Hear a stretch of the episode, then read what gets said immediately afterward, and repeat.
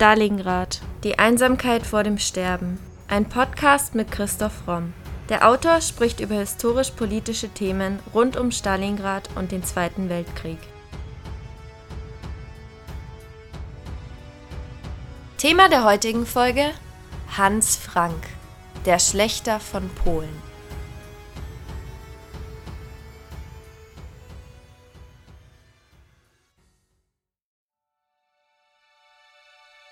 Mit 20 fixierte er in seinen Tagebüchern den Wunsch, Führer Deutschlands zu werden. Mit 40 hatte er es immerhin zum Generalgouverneur der ersten Ostprovinz Adolf Hitlers gebracht. So titelte der Spiegel einmal über Hans Frank. Er selbst sagte einmal über sein Generalgouvernement Polen, das Schicksal hat entschieden, dass wir die Herren, die Polen aber die uns Schutzunterworfenen sind. Es muss einen Unterschied zwischen dem Lebensstandard des Herrenvolkes und den Unterworfenen sein. Wir brauchen diese Elemente nicht erst in die Konzentrationslager des Reiches abzuschleppen, denn dann hätten wir nur Scherereien und einen unnötigen Briefwechsel mit den Familienangehörigen. Sondern wir liquidieren die Dinge im Lande. Wir werden es auch in der Form tun, die die einfachste ist. Die Geschichte dieses Generalgouverneurs von Polen erzählen wir in der heutigen Podcast-Folge. Am 23. Mai 1900 wird Hans Frank als Sohn eines Rechtsanwalts in Karlsruhe geboren. Er wächst in München bei seinem Vater auf, da die Mutter die Familie 1908 verlässt, da ist er acht Jahre alt. Ebenso wie der Vater, der wegen Betrügereien aus der Münchner Anwaltskammer ausgeschlossen wird, zeigt auch der Sohn schon früh ein mangelndes Rechtsempfinden und den Drang, sich an anderen zu bereichern. Er sucht schon früh geistige und politische Orientierung und er verfertigt eigene dramatische Entwürfe an, in denen Figuren wie Cäsar, Friedrich der Große, Napoleon tragende Figuren sind er ergeht sich in ständigen Beschwörungen der Weltgeschichte und in endlosen religiösen und philosophischen Grübeleien. Er ist sehr pathetisch, hat eine abgöttische Liebe zur Musik und seine schriftstellerischen Ergüsse damals sind von einem großen Jammer über das Elend Deutschlands durchzogen und es ist schon früh der Ruf nach starken Männern erkennbar, die Deutschland aus diesem Elend herausführen. 1918 nach dem Abitur wird er noch zur Infanterie eingezogen, kommt jedoch nicht mehr an die Front.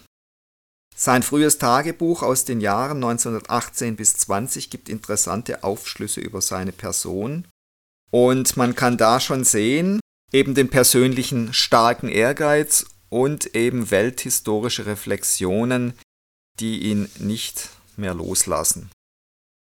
1919 verehrt er dann für kurze Zeit Kurt Eisner, der in München die Räterepublik errichtet. Doch es ist bei ihm schon sehr schnell klar, dass für ihn Sozialismus und nationales Denken zusammengehören und dass er eben im Gegensatz zu den Sozialisten und den Vertretern der Räterepublik immer auf der Suche nach dem großen einen auserwählten Mann ist, der wie er das schreibt, den Fluch von den Klassen nehmen wird.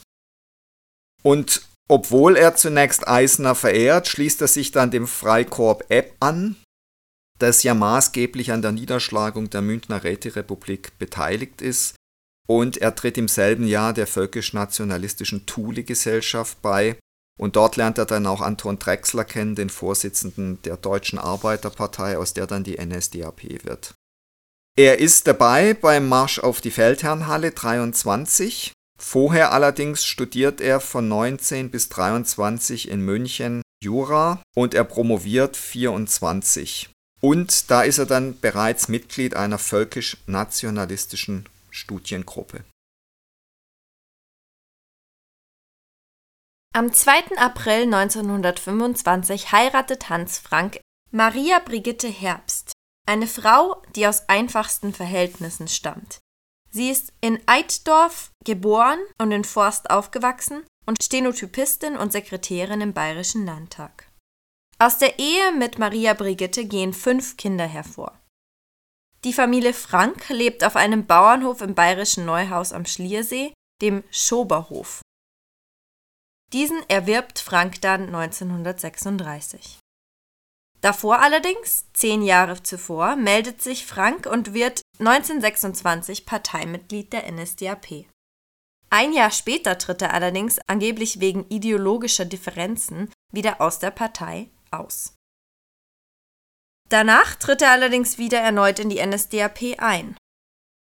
Den Plan, sich auf die wissenschaftliche Laufbahn zurückzuziehen, konnte Hitler Frank persönlich ausreden. Eine Zeitungsannonce im Völkischen Beobachter wird der Ausgangspunkt für seine guten Beziehungen zu Adolf Hitler und für seinen raschen politischen Aufstieg. Dort hieß es, die Partei sucht Anwälte, die kostenlos die Verteidigung mittelloser Parteigenossen übernehmen. Frank meldet sich und avanciert im Laufe zahlreicher politischer Prozesse schnell zum Star-Juristen der NSDAP und übernimmt dann sogar für Hitler persönlich die Vertretung bei dessen zahlreichen Klagen gegen Verleumder. Bei einem dieser Prozesse tritt sogar Adolf Hitler als Verteidiger auf und schwört im Zeugenstand, die NSDAP wolle ihre politischen Ziele ausschließlich auf dem Wege strikter Legalität erreichen. Und das Reichsgericht hat diesen Eid akzeptiert. Die Nazi-Partei war damit auch für viele Wähler eben wieder wählbar geworden.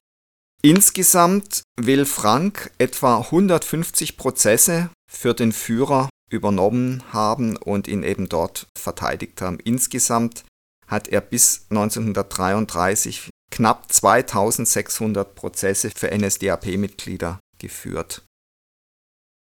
In diesen Jahren, also 29 bis 33, entsteht ein gewisses Vertrauensverhältnis zwischen Hitler und Frank, auf das sich Frank später immer wieder beruft, auch als es längst nicht mehr existiert.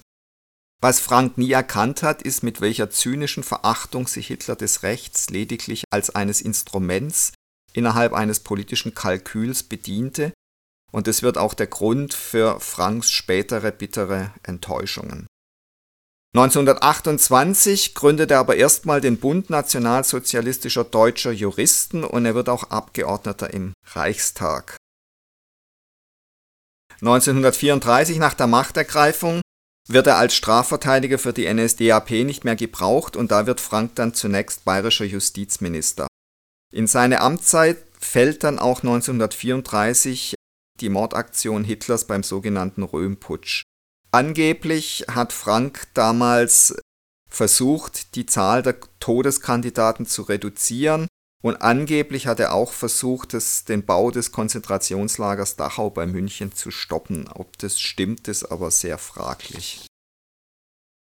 Da er zugleich Reichskommissar für die Gleichschaltung der Justiz in den Ländern und für die Erneuerung der Rechtsordnung ist, rationalisiert er sich als Landesminister selbst weg und wird dann als Reichskommissar für die Gleichschaltung überflüssig. Und so kommt es, dass er als 39-Jähriger zu Beginn des Polenfeldzugs in der Uniform eines einfachen Reserveleutnants zu Felde zieht, was eine Farce ist, denn Hans Frank weiß, dass höhere Aufgaben auf ihn warten. Zunächst mal wird er noch Reichsminister ohne Geschäftsbereich und eine Probe seiner Rechtsauffassung vermittelt er 1935 in einer Rede vor den Rechtsexperten der Partei. Da sagt er nämlich, zum ersten Mal in der Geschichte der Nation ist die Liebe zum Führer zu einem Rechtsbegriff geworden. Das hat natürlich mit einer rationalen Gesetzgebung nichts mehr zu tun.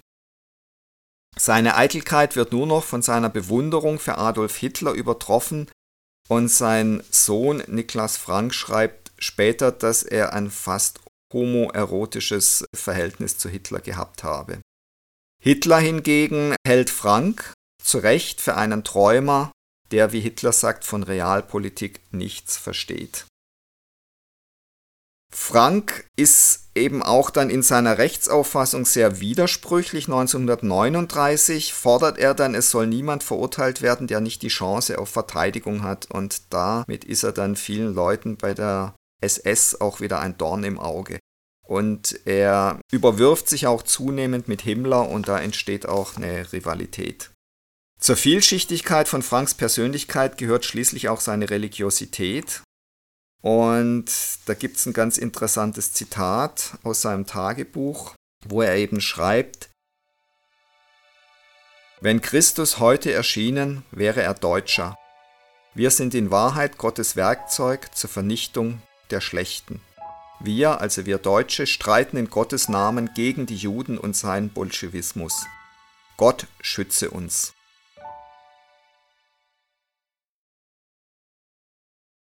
Am 15. September 1939, genau zwei Wochen nach dem Überfall auf Polen, wird Hans Frank von Hitler zum obersten Chef der Zivilverwaltung der besetzten ehemals polnischen Gebiete im OB Ost ernannt.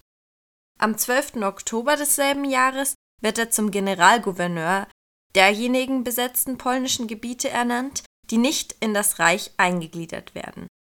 Er ist für den Posten eigentlich nicht qualifiziert, dennoch scheint er wie geschaffen dafür. Denn in seinem Tagebuch notiert er noch davor seine Beziehung zu Polen wie folgt. Mit Polen hatte ich seit Jahren Beziehungen der Art wie mit vielen anderen Ländern auch.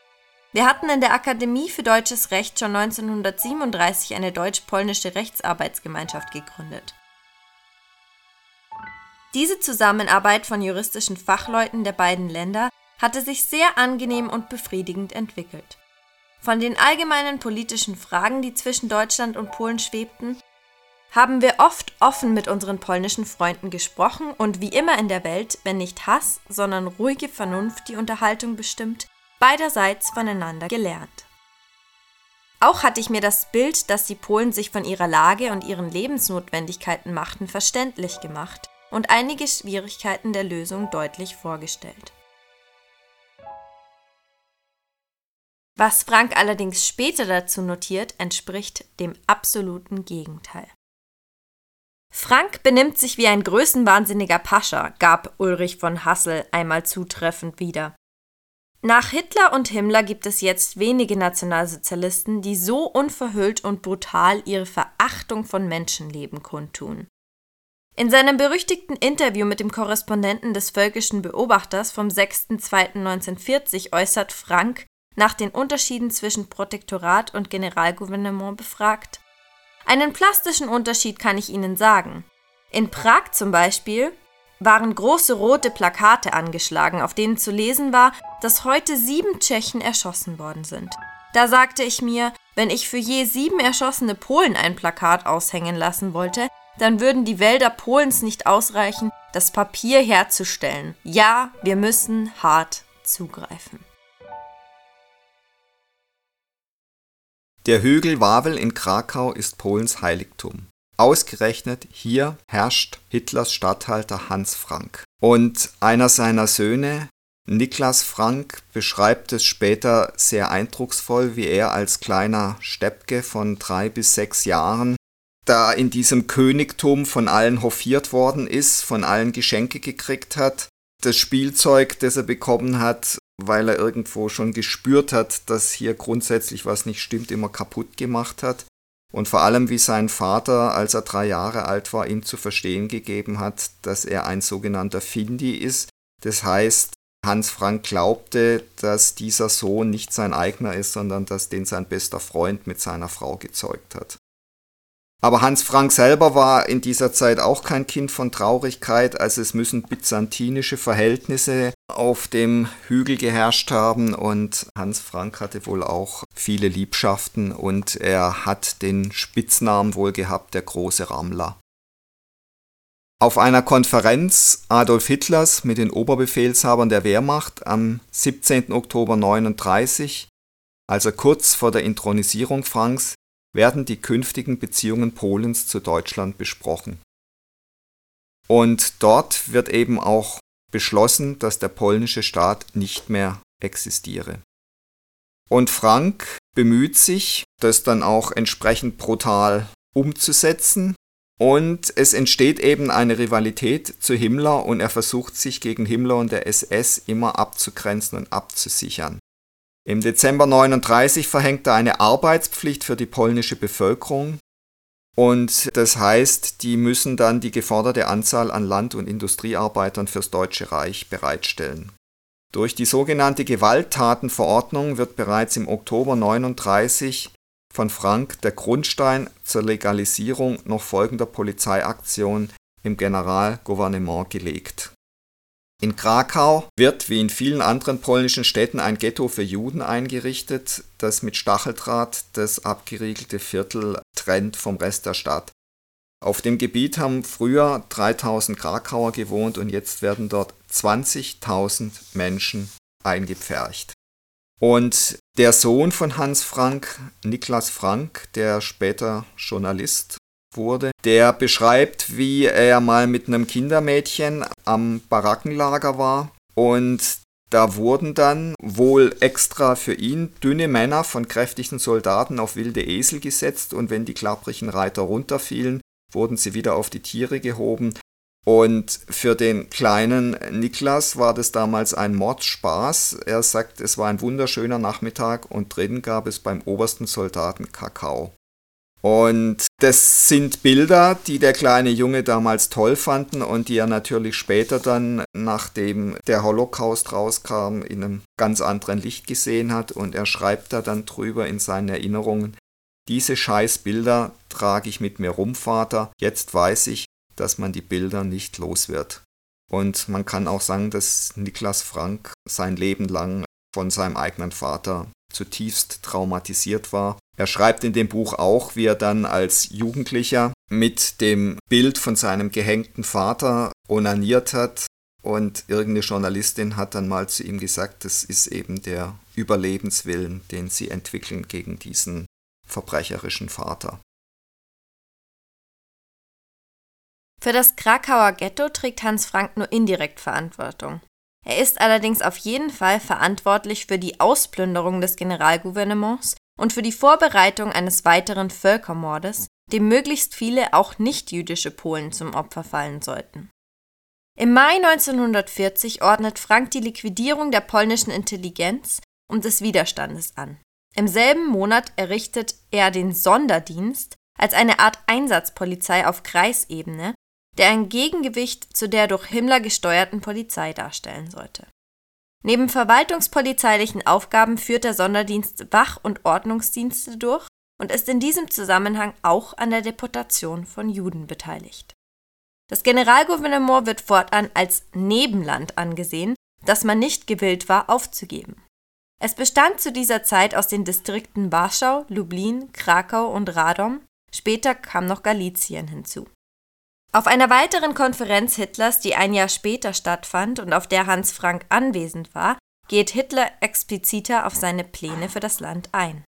Frank hält dazu in seinem Tagebuch fest, dass es für die Polen, die zu niedrigen Arbeiten geradezu geboren seien, keine Möglichkeit der Entwicklung und des Aufstieges geben dürfe und ihr Lebensniveau im Gegenteil niedrig gehalten werden müsse. So hieß es dann, wenn wir den Krieg einmal gewonnen haben, dann kann meinetwillen aus den Polen und aus den Ukrainern und dem, was sich hier herumtreibt, Hackfleisch gemacht werden. Es kann gemacht werden, was will.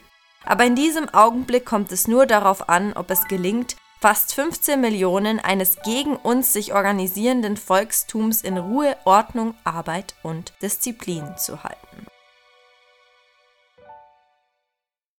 Skrupellos und ohne Rücksicht auf das Völkerrecht hungert der deutsche Juristenführer die Bevölkerung des Generalgouvernements aus. Mit brutalem Terror begegnet er jedem polnischen Widerstand. Interessant ist ja, dass der Schlechter von Polen, diesen Namen hat er dann in der Zeit zurecht bekommen, gleichzeitig immer ein gläubiger Christ war und es erinnert irgendwie so an die Kreuzzüge des Mittelalters. Also man hat eben als gläubiger Christ offensichtlich das Recht, Andersgläubige oder Untermenschen nach Belieben abzuschlachten und auszurotten. Und das ist natürlich eine lange Tradition, die im Grunde ja eben bis ins tiefste Mittelalter zurückgeht. Ja. Im Sommer 42 fällt Frank zwischenzeitlich in Ungnade nachdem er sich in öffentlichen Reden verstärkt für die Wahrung rechtsstaatlicher Prinzipien im Sinne einer nationalsozialistischen Ideologie aussprach.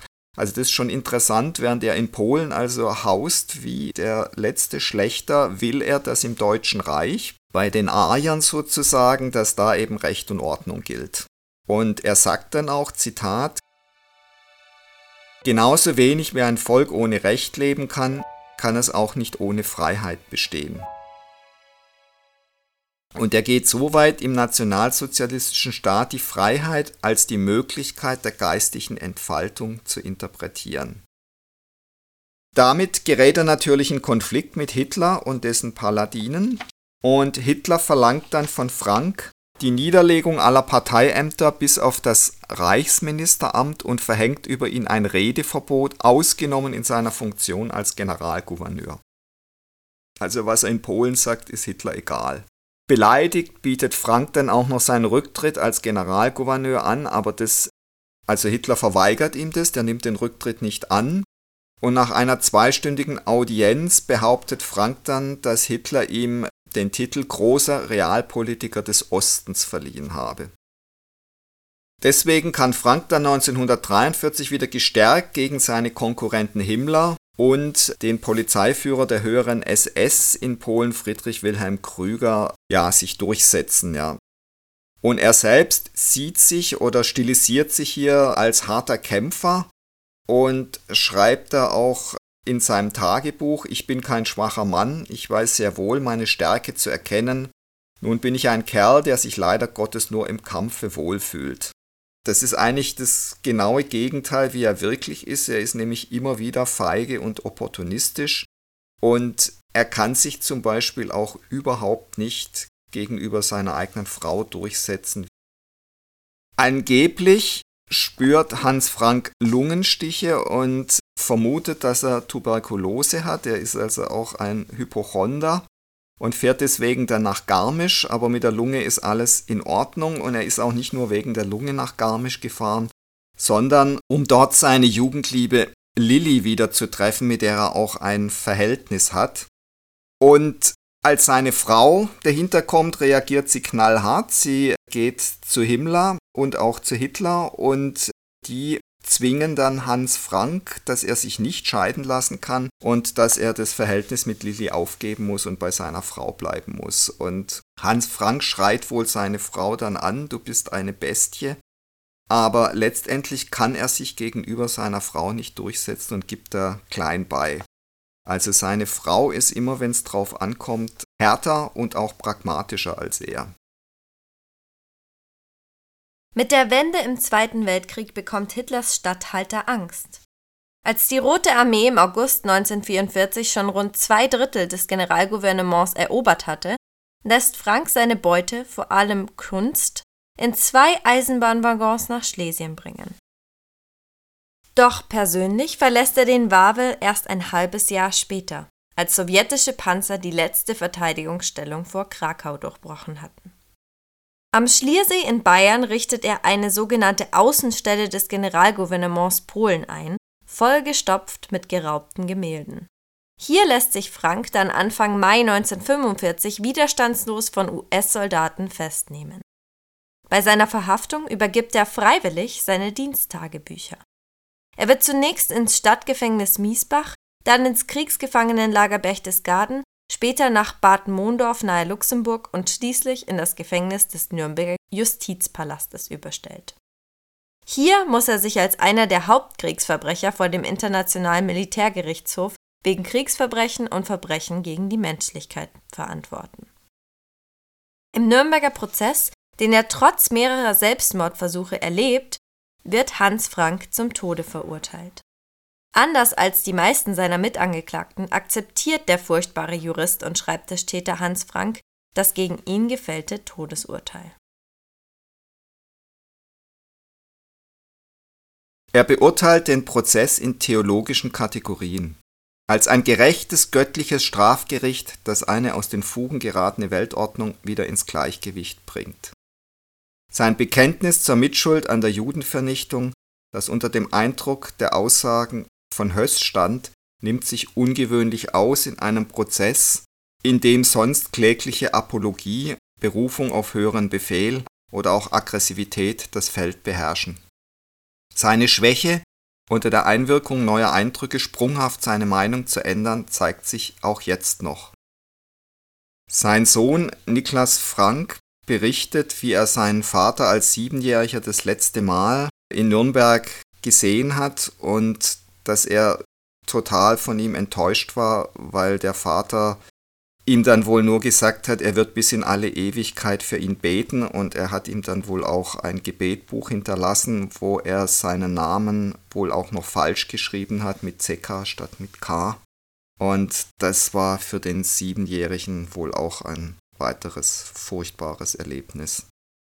Kurz vor seiner Hinrichtung schreibt Frank seine Memoiren, die unter dem Titel Im Angesicht des Galgens von seiner Frau dann veröffentlicht werden und zwar im Eigenverlag und damit verdient seine Frau dann sagenhafte 250.000 Mark, die ihr einige Jahre ein luxuriöses Leben nach dem Krieg in München ermöglichen. Dort heißt es zur Urteilsverkündung, ich muss nur noch ein Wort von mir berichtigen. Ich sprach im Zeugenstand von tausend Jahren, die die Schuld von unserem Volke wegen des Verhaltens Hitlers in diesem Krieg nicht nehmen könnte.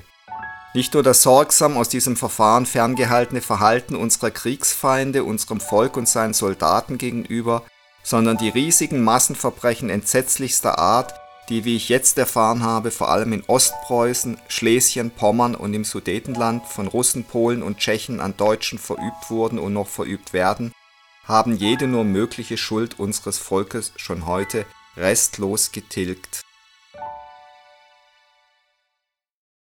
Damit nimmt er natürlich eine grundfalsche Sicht auf die Geschichte vorweg, die ja heute noch von Rechtsradikalen vertreten wird, dass nämlich die deutschen Kriegsverbrechen sich dadurch relativieren, dass auch die Alliierten und insbesondere auch die sowjetische Armee dann Kriegsverbrechen begangen haben.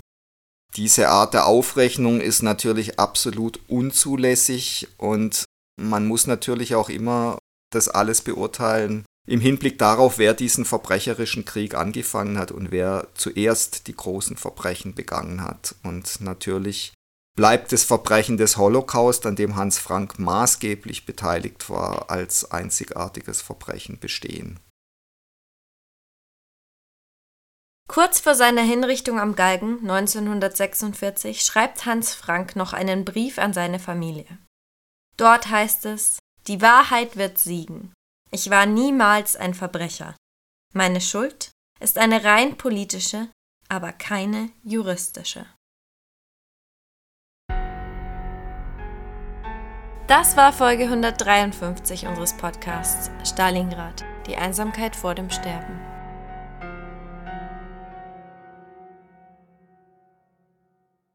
Noch ein Wort in eigener Sache. Ich möchte mich bei allen Leserinnen und Lesern, die mir so tolle Rezensionen für meinen neuen Roman, für meine Dystopie, Thor und der Gott des Feuers geschrieben haben, ausdrücklich bedanken. Das hat mich sehr gefreut.